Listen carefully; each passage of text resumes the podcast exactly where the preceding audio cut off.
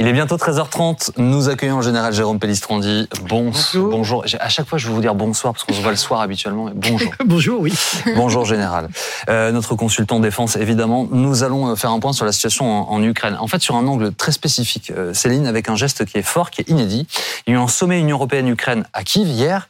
Euh, l'occasion de montrer à Moscou le soutien de la famille européenne. Le sommet était aussi l'occasion de mettre en lumière les efforts de l'Ukraine pour lutter corruption. Oui, d'autant que l'Ukraine doit lutter contre la corruption pour espérer un jour intégrer l'Union européenne. C'est l'une des conditions non négociables. Et ces derniers jours, Kiev a donné des gages avec une opération main propre. Mercredi, les autorités ont mené toute une série de perquisitions à travers le pays contre des administrations, contre des fonctionnaires, contre des personnalités du monde des affaires. Le président Zelensky évoque plusieurs dizaines de perquisitions. On va retrouver Philippine David et Kelly Lafin, nos envoyés spéciaux en Ukraine.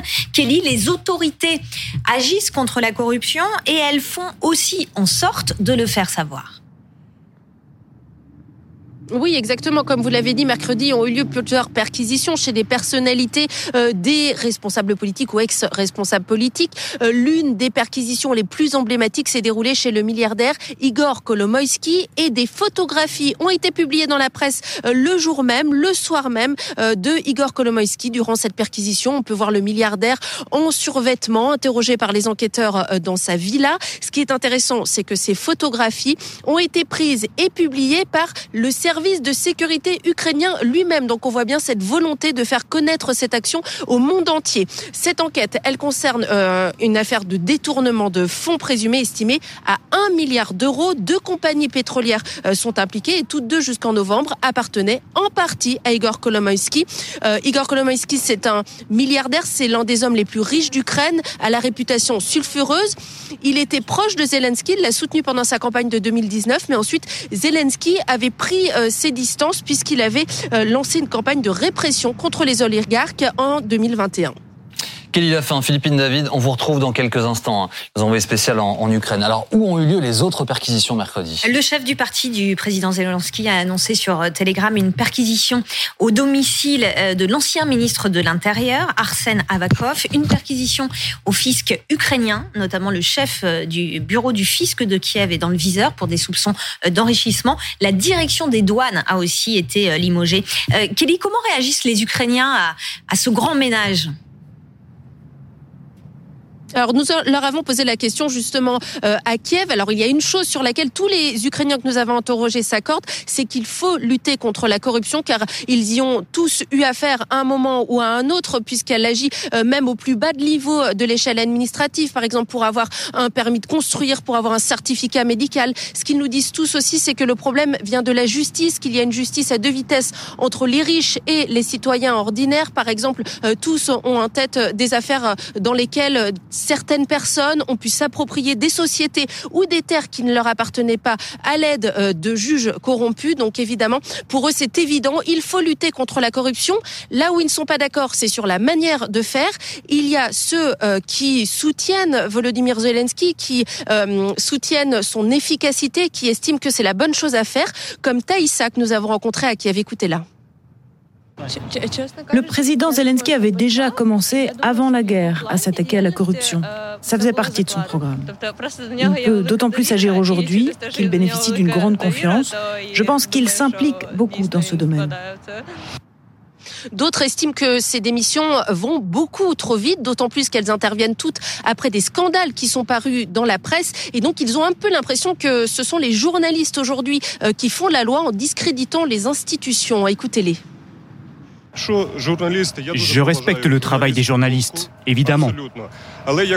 Mais ce n'est pas à eux d'apporter les preuves de corruption de la part d'un dirigeant politique. C'est à nos institutions de s'en occuper, comme le procureur général.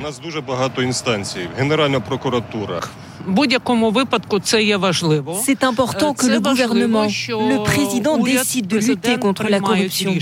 Mais je ne pense pas que les démissions doivent aller aussi vite. Il faut se baser sur quelque chose et faire une enquête très approfondie. alors on peut remarquer que les Ukrainiens, avant de connaître Zelensky président de la République, ils connaissaient Zelensky euh, comédien. Et dans la série Serviteur du peuple qui a propulsé euh, Zelensky, eh bien il incarnait un prof d'histoire, un homme du peuple qui est en fait catapulté aux commandes de son pays, qui devient président donc et qui doit lutter justement contre la corruption. La réalité rejoint la fiction. Est-ce que cette euh, le contexte de guerre accélère cette lutte contre la corruption? Le ministère de la Défense n'échappe pas au, grand ménage. Mercredi, des hauts fonctionnaires ont reçu la visite d'enquêteurs. Ils sont considérés comme suspects dans une affaire de, de contrat de produits alimentaires qui était destiné aux soldats ukrainiens. Un contrat à des prix surévalués. Euh, d'ailleurs, un vice-ministre a été euh, limogé récemment. Et par ailleurs, dans ce contexte de guerre, Kiev est extrêmement vigilant parce que l'Ukraine, elle reçoit des milliards d'aides des Occidentaux en ce moment. L'effort de guerre des Ukrainiens dépend euh, ben, en grande partie du soutien de l'Europe et des États-Unis. Et évidemment, général, Zelensky, il veut tout faire pour éviter le scandale, tout faire pour que euh, ces milliards ne soient détournés. Oui, pourquoi? Parce que la corruption a été endémique hein, en, Ukraine comme elle était au temps de l'Union soviétique. Donc, une corruption à tous les niveaux, euh, au plus haut niveau de l'État, hein, du temps de, l'Union soviétique, on appelait c'était la nomenclatura qui bénéficiait de privilèges, mais aussi une corruption du quotidien à tous les niveaux. Et donc, la guerre est un accélérateur des transformations, comme vous l'avez très bien dit. D'une part, parce que bah, euh, l'Europe et les États-Unis fournissant de l'aide, eh bien, il y a des comptes à rendre. Hein. Il faut effectivement euh, assainir un certain nombre de, pans de la société, et y compris au plus haut niveau de l'État, euh, la justice, hein, certains ministères. Et il y a aussi le fait qu'il y a une montée de, euh, de l'opinion publique ukrainienne. C'était très intéressant le reportage de Kelly, de Kelly Lafin parce qu'on mhm. voyait bien deux générations. Vous avez une génération qui était éduquée en quelque sorte à la soviétique, pour lequel bon bah ça faisait partie du, du quotidien. Et puis la jeune génération, celle qui a fait, qui veut regarder vers euh, l'Europe, vers l'Union européenne, vers les valeurs et vertus de l'Union européenne, et pour lequel, effectivement, la corruption, c'est quelque chose qu'il faut absolument éliminer et au plus vite. La génération Maïdan, quoi, en gros. Hein. La génération Maïdan. Génération Maïdan, celle de 2014. Hein. Voilà. On regarde ensemble ce qu'a écrit David Arakamia, c'est le chef du parti de, de Zelensky. Il a écrit L'Ukraine va changer avec la guerre, et si quelqu'un n'est pas prêt au changement, l'État viendra le changer. Oui, alors cette lutte contre la corruption, en fait, elle est indispensable à l'Ukraine si elle souhaite pouvoir intégrer l'Union européenne. Oui, pour intégrer euh, l'Union européenne, en fait, il faut remplir des critères qui sont stricts. Il faut que la vie du pays candidat soit conforme aux valeurs et aux modes de vie euh, politiques et économiques de l'Union européenne. Les institutions doivent être euh, stables. Donc le pays doit respecter euh, la démocratie, les droits de l'homme, euh, respecter et protéger les minorités. Il faut une économie de marché viable qui ne soit pas gangrénée par la corruption. Et enfin, il faut accepter l'acquis communautaire, c'est-à-dire revoir les lois pour les rendre euh, compatibles avec tout ce qui se fait dans l'Union européenne. Kelly, pour intégrer l'Union européenne, l'Ukraine doit donc s'attaquer à ce mal, la corruption, hein, qui en fait ronge le pays depuis des années.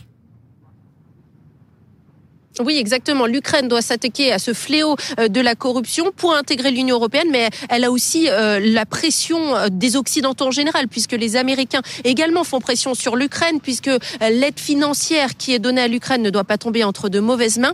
Et donc toute cette pression étrangère sur l'Ukraine est une opportunité pour certaines organisations comme Transparency International qui luttent contre la corruption et qui nous expliquent justement que c'est une chance de voir cette pression occidentale actuellement parce que elle va faire accélérer les choses. Écoutez le directeur exécutif de cette organisation. Dans le cadre de la candidature de l'Ukraine à l'Union européenne, il y a des exigences concernant la corruption. Pour les aides économiques, il y a aussi des exigences de changement dans ce domaine. Et évidemment, ces exigences nous aident à pousser le gouvernement à aller plus loin dans la réforme anticorruption. Alors l'Ukraine a déjà fait des progrès en la matière puisqu'entre 2021 et 2022, elle a gagné six places hein, dans la liste des pays qui luttent contre la corruption, passant euh, de la 116, 122e place à la 116e sur 180. On voit qu'il y a encore du chemin. Mais en tout cas, hier, la présidente de la Commission européenne, Ursula von der Leyen, a déclaré qu'elle était, je cite, rassurée de voir les organismes anticorruption en alerte et détectant rapidement les cas de corruption. Merci beaucoup, Kelly. Kelly Lafin, Philippine David, nos envoyés spécial en Ukraine. Euh, la lutte contre la corruption, ça se note ça se note effectivement avec un, score. Hein, c'est l'ONG dont parlait euh, Kelly qui communique le score de différents pays dans euh, la lutte contre la corruption. 33 sur 100 pour l'Ukraine. À titre de comparaison, la France a un score de 72 sur 100. Donc il y a du chemin à parcourir. Il y a 10 ans, le score de l'Ukraine était de 26 sur 100. Donc un petit peu d'amélioration euh, quand même. Euh, on va écouter, euh, on va regarder plutôt ce que dit le patron du service de sécurité ukrainien. Il dit voilà les perquisitions du moment en fait c'est une campagne pour porter un coup à l'ennemi intérieur et ce n'est que la première étape. On ne va pas s'arrêter là. En fait, général, il y a encore beaucoup de boulot. Oui, il y a beaucoup de boulot parce que il faut effectivement, d'une part, casser les chaînes de corruption en quelque sorte qui étaient institutionnalisées. Vous avez la problématique de ces fameux oligarques hein, qui ont acquis des biens euh, donc, au moment euh, voilà du passage de l'Union soviétique à, l'Ukraine. Et puis il y a aussi bah, la corruption ordinaire que l'on a évoquée qui aussi, eh ben, il faut éliminer.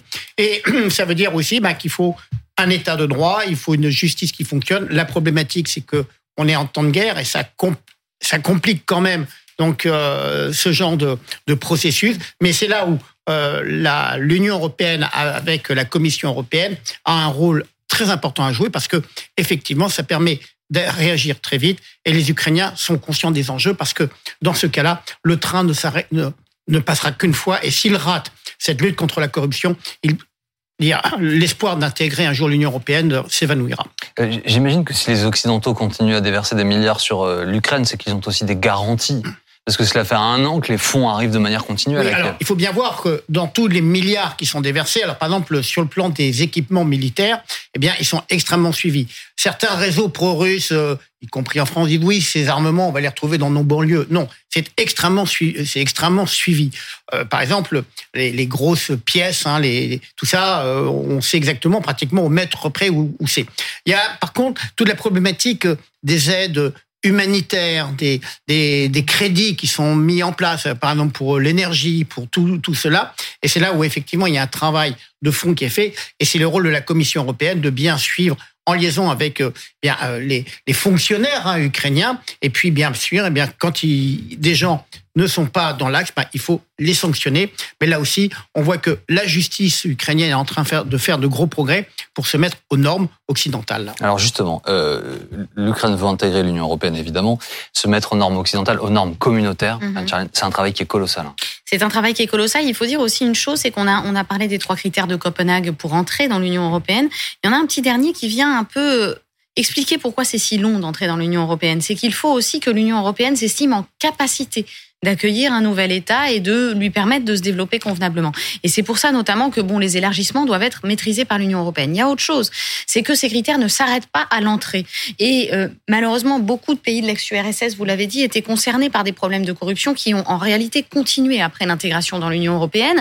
Et aujourd'hui, l'UE martèle beaucoup plus les exigences de l'État de droit. Elle associe même, et ça c'est très récent dans l'histoire du droit de l'Union européenne, elle associe les financements au respect de l'état de droit. Donc, c'est pour ça que c'est une bataille de longue haleine, parce que non seulement ça sera une bataille pour entrer, mais ça sera aussi une bataille pour rester et pour euh, recevoir les fonds. Et l'état de droit, ça ne se fait pas en un jour. Il faut une justice indépendante, il faut des partis politiques clairs, il faut éviter les réseaux d'interférence et une séparation des pouvoirs dans, dans, toutes les sphères finalement du pouvoir, auxquels, il faut le dire, c'est vrai qu'historiquement, ces partis, ces, ces pays-là ne, ne sont pas forcément aussi rodés euh, que notre vieille Europe.